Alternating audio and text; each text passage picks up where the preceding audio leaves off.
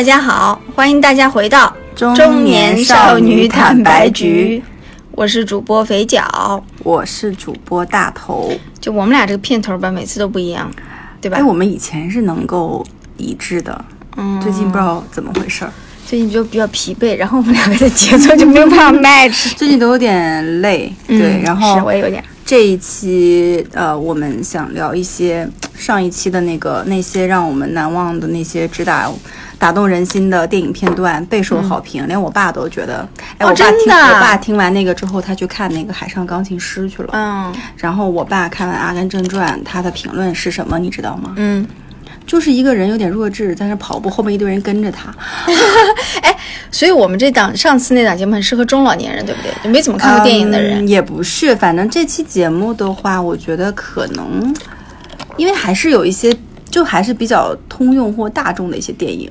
哦，这不是子啊你你推荐的没有那么通用，好像。对，我就很喜欢，嗯，然后上期。里面，其实我们也讲到了一些些的动画片，然后肥脚有讲到他嗯对动画片真的是涉猎非常的广泛，然后他也经常会在小窗里给我推送各种动画片，我都还没有来得及看。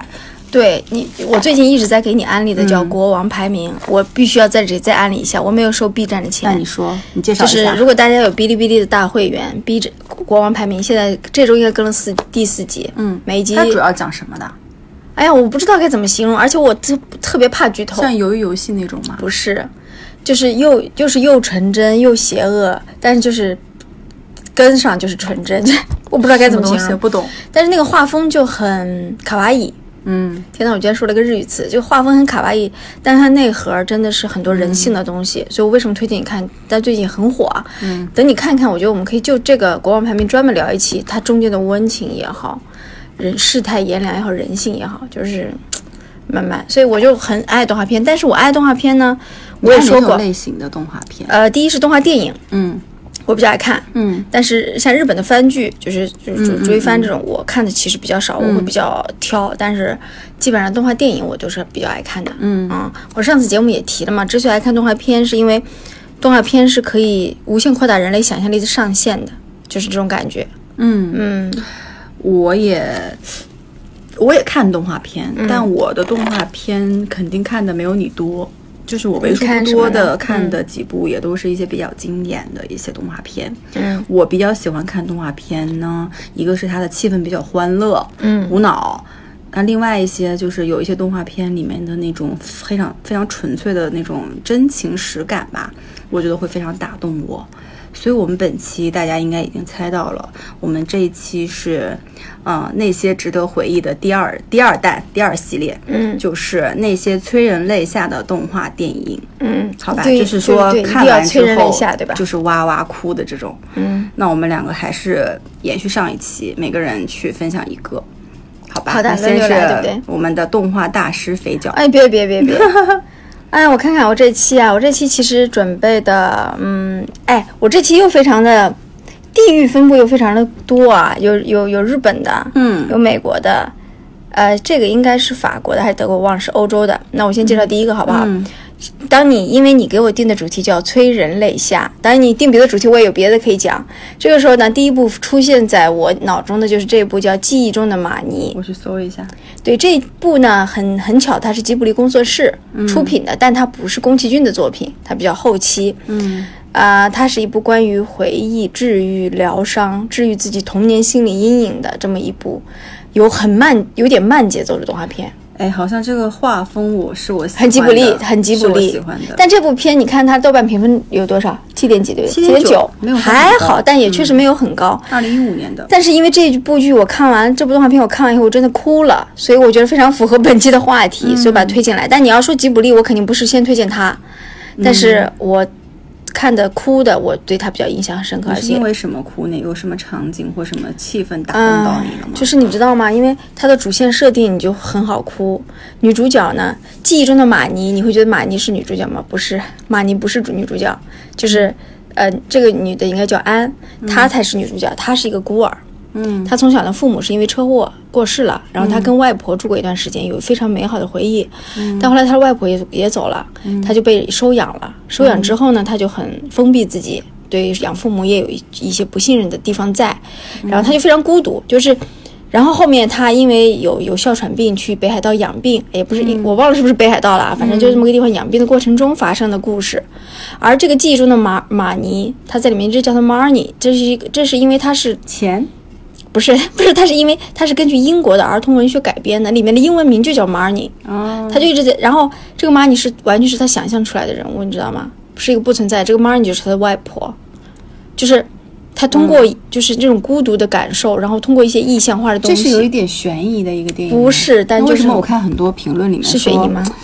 就看到会这个不知道有精灵替？我爱你，什么灵魂里的亲情之类的对，的，就是这样的。就我我不太好，就像你刚上次推荐那个《困在时间里的父亲》，一切都是他的啊脑海里的故事。但是这个东西治愈了他。你是说他脑海里想象的这样的一个故事线不是真实的，但是这故事治愈了他。嗯，但是你要因为动画片它没有那么那么逻辑严谨，嗯，就你也不用非要去分析这个人到底是怎么出来的，他也不是个悬疑的的动画嗯，电影，就是治愈。但就是很治愈，但是它节奏很慢，就是你得有耐心熬过前半部分，嗯，之后你才能看到他最后催人泪下的，不然我最后哭的反正稀里哗啦。嗯，但他不是宫崎骏的，它不是宫骏，但它是吉卜力工作室的，吉卜力工作室的。我看他对。是谁啊？他是他叫是导演呃叫米林宏昌。昌。，他他是宫崎骏的原画师，就是他在工作室里画了很多作品，哦，这部剧的那个配音的演员都还蛮有名的，是不是？松岛菜菜子。哎对松岛菜菜子然后这部呢，我准备了一首配乐，它的标题叫《I'm Not Alone》。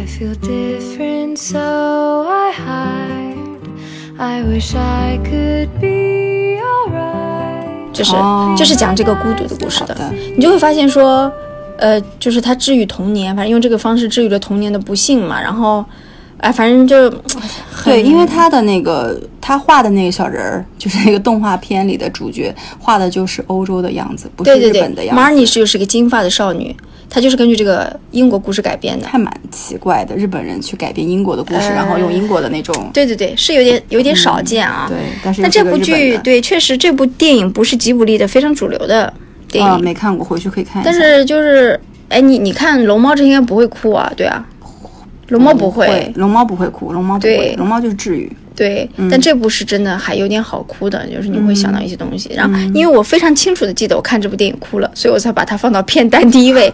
然后这歌也还很不错，我还听了很久，因为它是首英文歌，嗯，应该是日本人唱的英文歌呀，我我我也不记得谁唱了，但哦英文发音还可以，就是对我也会插在这期的这个节目里让大家鉴赏一下。好的。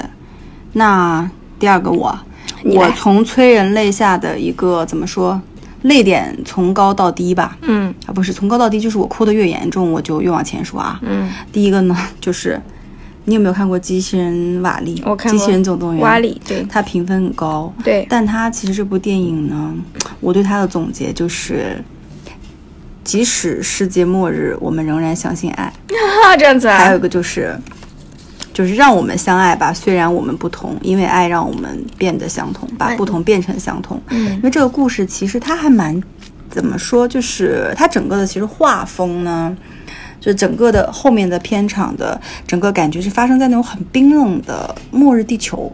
这个瓦力是个捡垃圾的小人儿，地球上就剩他一个和一个蟑螂，对不对？然后他那里捡垃圾，每天。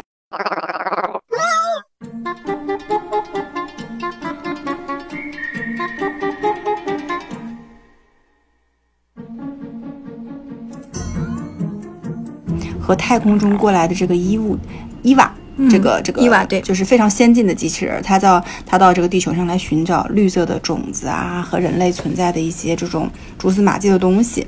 然后呢，瓦力和这个伊娃他们两个的互动和爱情啊，太打动我了。然后我就心想说，你知道我看到最后一幕就是嗯，人类就是啊，已经被送上太空的人的人发现，哦，原来地球还是可以存活。他们回到地球上，把瓦力也带回去，但瓦力啊、他已经就是没有没有知觉了。然后伊娃就不停的去唤醒他，然后最后那个瓦力醒了之后，伊娃，他们两个就很傻，就是也没有什么语言，然后他们俩就机器人的声音，然后也没有说拥抱不拥抱吧，就是两个小掌一击，手太短了，对。然后我就哇哇大哭啊这样子啊 对，嗯就是我懂。就哭点在于说很单纯，嗯。很纯粹的，嗯。有一个人去对你好，去无条件的追逐你，对你好，相信你，然后两个人冲破了各种的困难，最后在一起，其实挺简单的一个故事，但是这部电影其实评分很高，对吧？机器人瓦力。然后我当时在看的时候就想说，你找男朋友就找瓦力，嗯，是不是找找男朋友就找瓦力这种类型的？就是直到世界末日，他还是一个很单纯的，依然对爱呀、然后有渴望的，嗯，在这个庞大的、冰冷的、尘土满天的这样的一个废弃的城市里面，他是可以保持自己心里的那些温暖，然后再去温暖别人的。你有哭吗？看这个？我忘记了，但我忘记。但你这部电影我也很喜欢，你知道为什么吗？我嗯尤其喜欢它的前，我忘了十五分钟还是十分钟，只有瓦力在的那前那前半段为什么？非常好看。嗯那一段突，我觉得那一段是非常不太好莱坞套路的一段，就是整个地球很荒凉，对不对？嗯然后整个地球上只有一个小小的生物，就是这个，它不能算生物，一个机器人瓦力，它每天在去进行一些生活的时候，嗯然后那种孤独感，然后在一个大的垃圾场下的那种感觉，我觉得那是反好莱坞的，那不太好莱坞，所以我很爱那段。但瓦力这部电影它是皮克斯的吗？它是皮克斯，呃，它是迪士尼的皮克斯出品的，对不对？瓦力这部电影是皮克斯的，对，就知道吗？就皮皮克斯会不太迪士尼，虽然它是被皮迪士尼收的，但皮克斯真的有自己的感觉。皮克斯的电影高分榜它是第一名，对后面是《寻梦环游记》和《飞屋环游记》。对，就你知道吗？皮克斯就很就有一些不太英雄主义、很你温暖的东西心灵奇旅看了吗？啊、哎，我一直想哎，看，他的我没有花他钱。真的，呃，《玩具总动员》应该是最有名的，就是皮克斯的电影，《玩具总动员》是最有名、最捞钱的嘛。但是皮克斯的电影统一有一个感觉，就是会让我觉得说，嗯，好像非常的治愈跟异想天开，就跟其他类型不太一样。跟迪士尼真的有呃区别，迪士尼是公主啊，对英雄啊，就没那么套路长发公主、睡美人啊对这种感觉的。我觉得迪皮克斯更真诚，更厉害更真诚。我觉得皮克斯在我的评价更高。当然对，但他虽然他被收了，但我不得不说，就是皮克斯的有一些东西，虽然他是用好莱坞的手法，但是他瓦力最开始那段一个人在那里，然后他还听的一首老歌，你是黑白电视，对对对对那那个感觉真的很棒。是的，是的，是的。就你你也不觉得他的孤独是让你伤心的，但是他很快乐，你知道吗？一个人孤独，但却有小小的快乐，就是他也不认为你就会那是孤独。从旁观者的角度觉得那是一个很单纯的，对，就是很是一个很难得的存在。然后坚持在工作岗位的一个人，就是说，如果你你想，我就问你，如果把你放在那个世界末日，给你这样一份工作，你的心态会是怎么样子？那我是人嘛，但他是个机器人，就不就如果你是人呢？就不是 我我是人，如果你是我是机器人。机器人呢？对我，我觉得就是机就是机器人会有感情，会很温暖，会互动，会爱上别人。嗯，这个是这个片子我觉得最棒的点对，但是后半段就有一点开始好莱坞化了，你知道吗？啊后半段有，但是结尾又非常的温对暖。对对对，所以这部片我真的最爱就是前几分钟。嗯，好的，那下一步，哎啊，下一部又到我了，对不对？对，哇，这一部啊，快你你搜一下，这部玛丽和马克思。叫《Mary and Max》。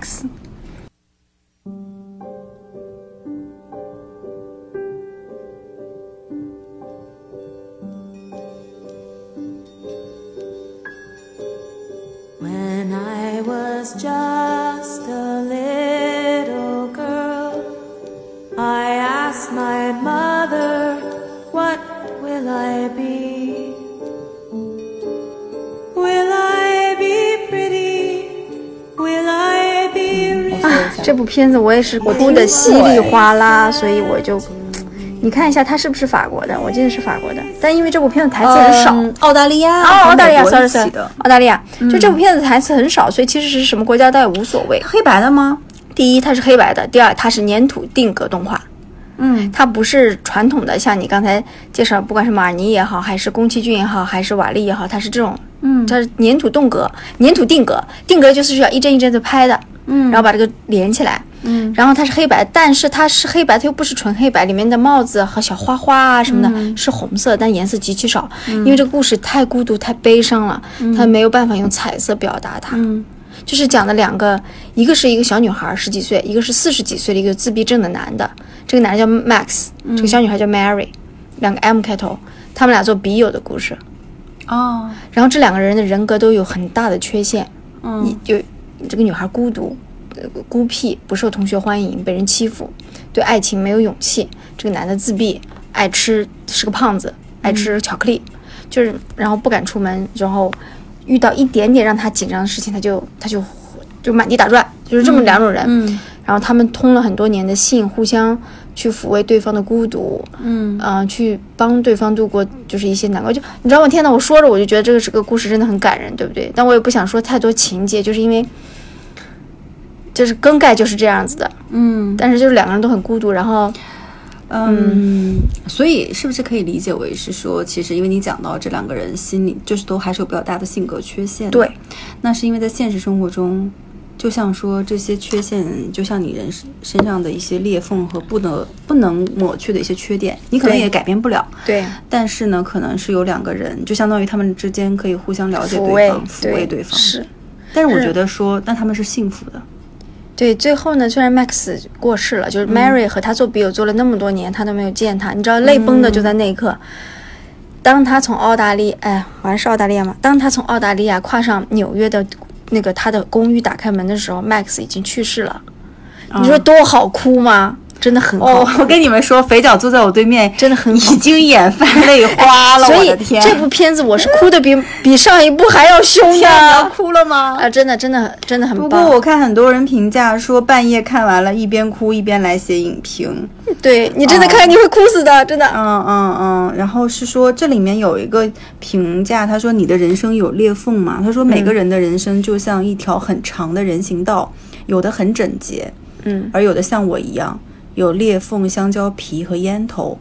你的人行道像我一样，但是没有我的这么多裂缝。对，哇，就是这句话好像真的很好哭。嗯但这部片片子你一定要安静的、完整的看完，而不要把它割裂开看，否则你可能会哭不出来。基本没有对白，是？是基本没有对白，嗯，然后都是靠，然后它又是黑白的，然后整个因为是粘土定格，你知道吗？嗯它也很诡异，它的整个片画风也很诡异，这部很棒，嗯，对，但是就太好哭了，然后还有我觉得特别好，就是这个人说，人人心中都有一个 loser，嗯因为嗯这个世界有太多的 winner 了，嗯，但是 loser 可可能恐怕都差不多。对。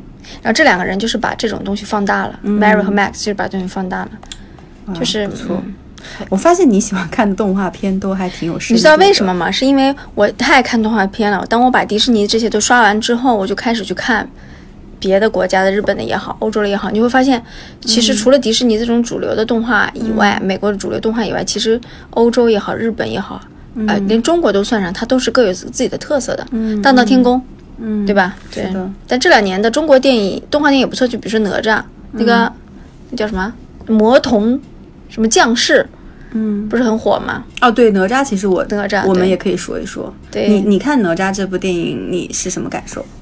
就挺爽的，我就挺这个你是电影院看的吗？哦，好像不是 iPad 吧？哦，我也应该是。他，我觉得哪吒有没有点爽剧的感觉？嗯，是有吧，挺爽的就是故事的设定还是有点，就是有点逆风翻盘。对，然后他有点就是，但你知道他为什么会火吗？我觉得他是迎合了当代年轻人有点叛逆，嗯，有点说我、嗯我命由我不由天啦，是是，我要自主主，我就是跟别人不。一样啦。嗯，我就算是一个性格这种有缺陷的小孩儿，又怎么样呢？我觉得这个可能是他会受到年轻人的喜欢很重要的一个原因。嗯但是就是反正我我像我跟我儿子看，我儿子也很喜欢。嗯，但你有没有发现有一个问题？你说出几部你觉得在中国产动画里你觉得比较好？我说电影啊，你说什么？呃国产动画电影，对你看过几部？没有哎。呃，前两年天宫，前两年还有一部就是那个也是呃，那个西游大圣归来，你们发现一个问题吧是围绕？着这种就是传统的故对事。中国的动画的内核是没有办法超越传统的内核的想象的，它还是基于文化在做，因为中国的想象力比较有限。或者是中国的动画，它胜是胜在它本身这个故事性是在那儿的，比如《大闹天宫》这种故事。对，但是缺它这也是它的局限性，就是它中国人，至至少现在的中国动画人啊，他可以把传统的故事的内核赋予现代的精神和意义但是。没有重新，比如说他会，我我我我觉得可能就是像说你刚才讲的那个什么 Mary and Max 这种类型的，很生活的东西，很。生活的，非常关注到人性里的东西。我觉得中国电影始终还是需要再发展的。哎呀，嗯天呐，我就说这话也有点儿 有点可怕，就是对，我我自己我我并不觉得传统不好，我觉得是好的。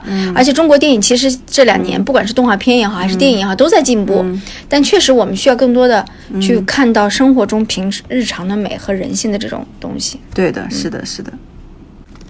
好吧，那我也说一下我的下一部，我不知道你看没看过，是叫《萤火之森》。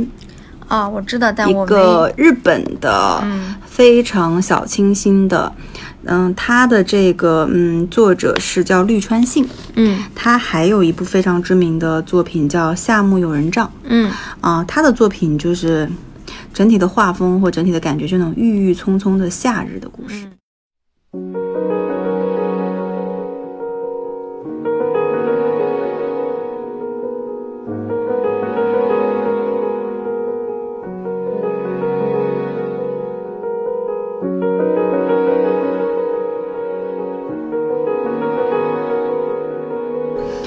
然后《萤火之森》的话，嗯，我觉得我很后悔，就是它这个电影是二零一一年的嘛，嗯。我很后悔是我没有在我少女时代看到它，哦。因为我觉得它是非常适合在你少女啊、青春刚懵懂啊、对爱情有这种哦，这样子啊，啊、蠢蠢欲动的时候去看的一部电影。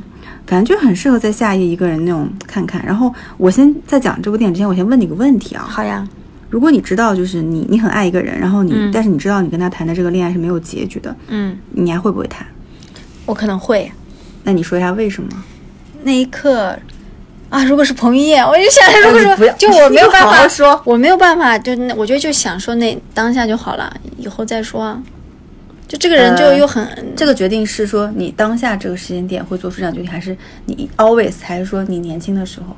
我年轻的时候会啊，现在我可能不会，但我觉得年轻时候会啊，就是一场无疾而终的恋爱。不。重要，曾经美好就好了。嗯，嗯。反正呢，这个故事呢，反正结局就是无疾而终，就是、但是非常美好。嗯。就它故事呢，其实是就是发生在好像，哎，它这故事好像是发生在就，哦，就是那个那个，熊本有一个、哦这样子吗？有一个往上，哎，就是下面有人站里面，我还去过那个地方。嗯，我我回头看能不能找找照片，就是一个往上走的一个一个很有名的一个神社，一层一层啊一层一层的，嗯就那种感觉的啊。嗯然后它是发生在那那个地方的，嗯然后它是被那种翠绿色覆盖的那种山神的那种森林，就是说是里面有魔法的那种呃山神的。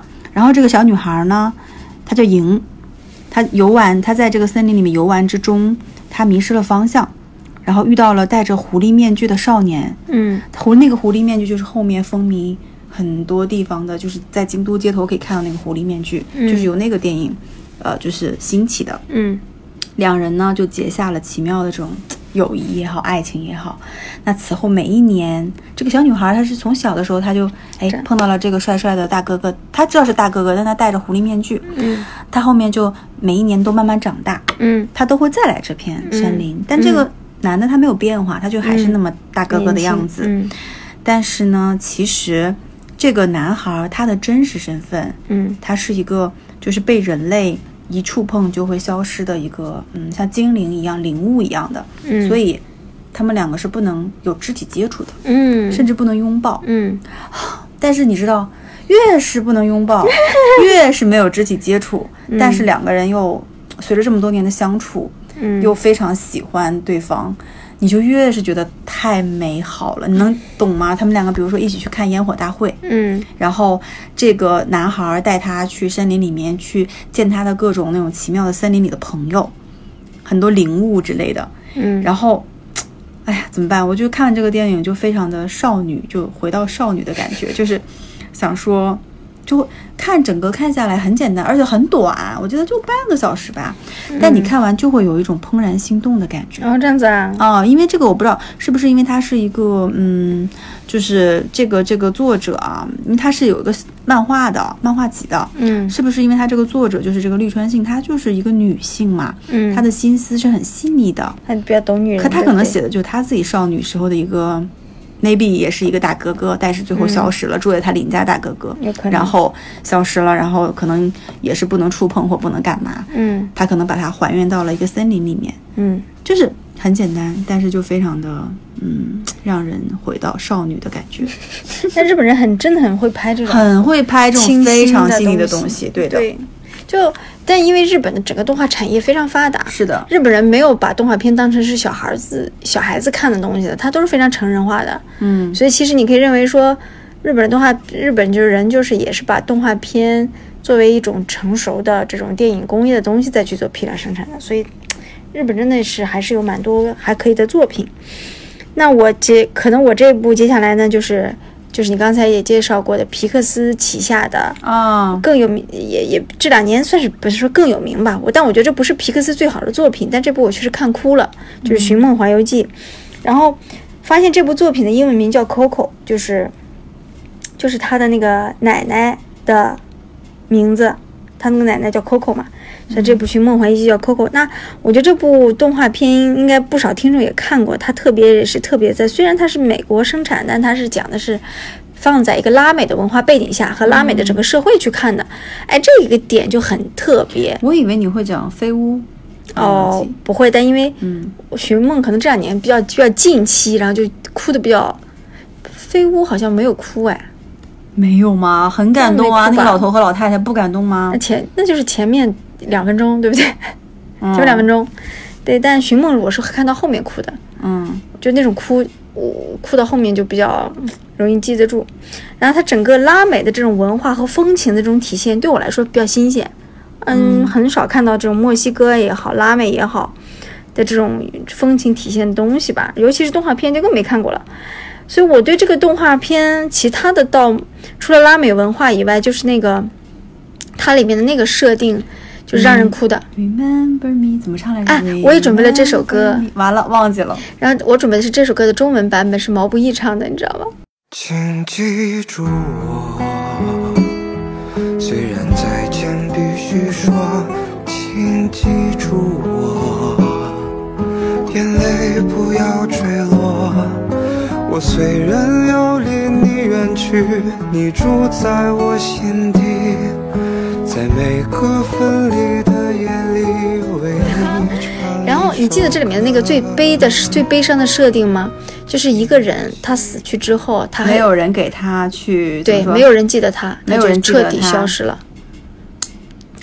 嗯，就真正的死去是，真正的跟你生命没有是关系没有人记得你，或者你没有在任何人的生命里留下痕迹那如果是一个孤独终老的老人，他其实也就是一样的。就是他虽然是人还活着，但可能他已在某种意义上死去了，社会性死去。他所以其实是不是讲的是我们人在活着的时候要怎么在别人的生命中留下痕迹？嗯，也不是。那至少我们两个是可以在对方的生命中留下很长很长的一个痕迹的，而且有很多的，就是备份的东西在，对不对？是，所以我觉得这部动画片，你知道吗？我在看那个，嗯，很好笑的时候，我在看他的那个影评的时候，有人说，在广州审片的时候，本来呢，因为涉及到亡灵题材，啊。在审片的人是会比较介意这种有一点宗教色彩的东西，嗯但是因为、可能是个段子啊，我猜、嗯。他把审片人全看哭了，然后就是 进来了，就是虽然我觉得可能是个段子，但是你知道这部电影带给我最大的就感觉是什么吗？就我觉得它的整个的色彩、画风和对人物的那个刻画，嗯。因为它很墨西哥，嗯，让我觉得它整部电影充满了异域对对对风情。，是的，包括里边奶奶那个小辫儿，你还记得？那样编过去的，然后小朋友长的那个样子，对，就和墨西哥。就是男人就是那种大胡子，很拉美，就很拉美，就很异域风情。对，因为我们刻画的很细节啊、中国对拉美这种东西本来就也不多，然后输出、多文化输出的就也不多嘛。美国的小男孩儿、小女孩儿，日本的小男孩儿、小女孩儿蛮多，但是墨西哥的就很少。对，是的然后这部电影其实整体对，嗯，我还带我儿子去看，啊，他有感觉吗？我儿子有点怕，我也觉得他觉得是有点，其实好像就是会，毕竟是有些鬼魂出来的嘛。对对对，但我觉得小孩儿没有办法理解那种但是。票房也很高啊，这个是这个评分，是的，但那种温情和那种消失在你爱爱爱你的人的心里的那种感觉，小孩子是可能有点难体会到的。但催泪吗？反正我哭了，因为我最后哭的稀里哗啦的我们俩真的也是太啊，容易泄也很容易哭，然后就最后哭的稀里哗啦的。好所以，这是这是我今天要介绍四部影片里唯一一部美国的，啊，它是美国的吗？不是墨西哥的吗？哎，但是美国他人拍的皮克斯出的呀，对啊，哦皮克斯的呀，它是美国，就是好的对，那居然是这部。嗯，OK，那我的这一部就是上上期我们提过的宫崎骏系列。嗯当然，宫崎骏系列有非常非常多可值得聊的电影，但是你说要是说那种能带给你很深的震撼和思考，然后并且让你想哭的，我觉得还是《千与千寻》吧。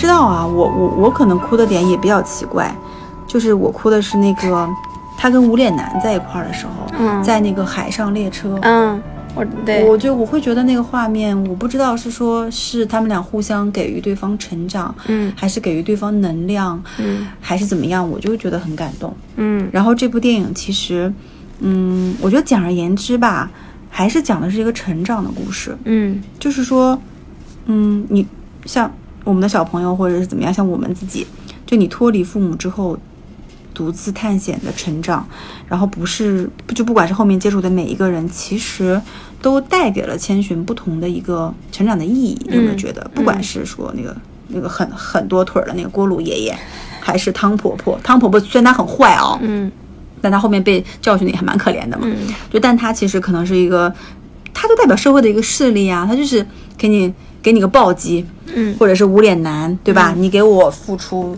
呃，一一倍，我可能还你一百倍，这种感觉，就是每个人都在从不同的程度给了千寻帮助吧，嗯。就是好的坏的，就像我们成长过程中也一样，好的坏的都会助你成长。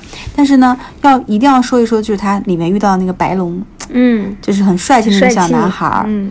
他就很像我们在刚刚，嗯，步入社会的时候遇到的那个关心你的人，嗯第一个关心你的人，给你支持、给你能量的那个人，嗯就很温暖，然后从头到尾陪着你啊。我觉得他就整个是一个还蛮温暖的故事吧。然后后后面千寻不是说你我要拿走你的记忆嘛？他不是说，然后他就忘记了过去的那些事情，然后去找他爸爸妈妈去了嘛。嗯反正整个故事，嗯我觉得好好哭的或者记忆点就其实还蛮多的。嗯，嗯，哎，所以你介绍了日本的，对不对？对，那我最后再来介绍一部日本的吧，但这部比较特别，这部是一部动画短片。因为我以前也看了很多动画短片，动画短片呢它就是很短平快，基本上十几分钟就能看完。嗯，但这部只有十二分钟的动画短片就也很好哭，它叫《回忆积木小屋》，嗯它日本的。嗯、怎么说呢？给你看一下它的画风好不好？它不太日本，我觉得。哦，不太日本，有有点点法像国绘画绘本里的那种，对对，有点欧。洲，嗯它不太日本。第一，我觉得它的画风和整个的感受就不是非常日本的动画的感觉。然后，但是它的故事很细腻，这还倒蛮日本的。嗯它其实讲的就是回忆积木小屋嘛，就是说说世界被水淹了，被水淹水淹的时候，水是一点点涨上来的，所以人们盖房子就一层一层往上盖。比如说今今年他盖了第一层，对吧？水涨上来了，他又把再往上再盖了一层，就是一直盖上去。然后呢，有一天他掉了一个东西，他想去去捡这个东西的时候，他就要潜水下去捡。他在一层一层的一层下去的过程中，就打开了他回忆的大门，嗯回忆了他和他就是个老大爷、老老老爷爷，嗯回忆了他和他太太的一生吧。嗯，就这短短的十二分钟，就有点好哭所。以好哭的点是他的跟他太太的这种感情。对，，因为整个开始是很很孤独的，就是你知道说他是一个人生活在这个世界上，甚至是整个世界只剩可能只剩下他了。他在一种层层的屋子里，然后被水淹了，然后他一层一层降下去的过程中，回忆逐步打开，然后配上舒缓的音乐，反正对你要说这个哭呢，所以我要必须把它选进来，就是因为我真的就是嗯还哭得蛮凶的。这个这个这一层，但这个短片就有点难找音乐，你知道吧？嗯，但是因为它只有十二分钟，如果你没有看过，我觉得可以，对，就是可能坐个地铁可以看一下，不知道会不会在地铁上哭哭泣啊？可以呀、对，所以这是我介绍的最后一部的动画短片。好的，嗯那我们其实今天是介绍了大概就是一共多少部八部，反正七八部吧。嗯，我动画片积累没有那么多，然后我之前的很多就觉得还是就成人的那种，就是影片我都还没有看得过来。嗯，动画片看的不多，但是我其实在想哦，其实可以整理一个片单，就是适合成年人看的这种，然后还有一些片单是适合小朋友看的。嗯，对我也在，而且我现在在想，就是因为小朋友看的很多都是有点低龄的那种感觉的，或者是啊那种笑笑什么什么疯狂动物城啊，嗯。嗯、这种什么什么什么这个动物园那个总动员之类的，我也在想有有有有哪些是那种小朋友可以看，然后看完之后是有一些思考的？的，对对对，会，比如说我会带我儿子看《千与千寻》啊，嗯。他看完之后他知道。千寻是勇敢的，嗯。哇！他离开，你就是他设身处地去想，他离开爸爸妈妈，然后他可以去干嘛干嘛干嘛，嗯，对吧？我是觉得这种，嗯，是是还蛮好的一个，但我到我我现在带我儿子看电影，尤其看动画电影呢，我也都会选一些就是我觉得质量还可以的。但我认为这个里面有包含一层就是美美育，就是对于美的识别的教育很重要。嗯现在他可能不一定能理解里面的人类的感情和很深刻的东西，但他知道那是美。嗯就是你要从小告诉他，这是审美的这个不同的层次、不同的东西，它是多样的。这个我觉得也挺重要的。当然，我最近陪我儿子看的就是《海底总动员》以及《玩具总动员》，就是你说的 各种总动员各。种总动员，对，是的他比较能理解。嗯，行吧，那本期的动画片的分享就到这里吧。然后我们后面其实想做各种这类型的系列，天呐，我感觉上一期节目给了你很大自信，对不对？呃，就是其实也帮自己去梳理一下吧。嗯，然后其实我上期聊完之后，我还真的多看了几部电影是不是？啊、嗯，对，行吧有可。能那大家如果喜欢我们的节目，可以关注我们的节目。然后你有什么让你特别记忆犹新的那些动画片，你可以留言给我们。嗯，然后想跟两位主播深度交流的话，可以加入我们的微信听友群。我们的听友群最近又壮大了呢。嗯，大家可以搜索“坦白”的拼音“坦白零三零三”，好吧？嗯，加入我们的听友群。那本期节目到这里结束啦，拜拜。拜拜。请记住我，眼泪不要坠落。我虽然要离你远去，你住在我心底，在每个分离的夜里，为你你唱一首歌。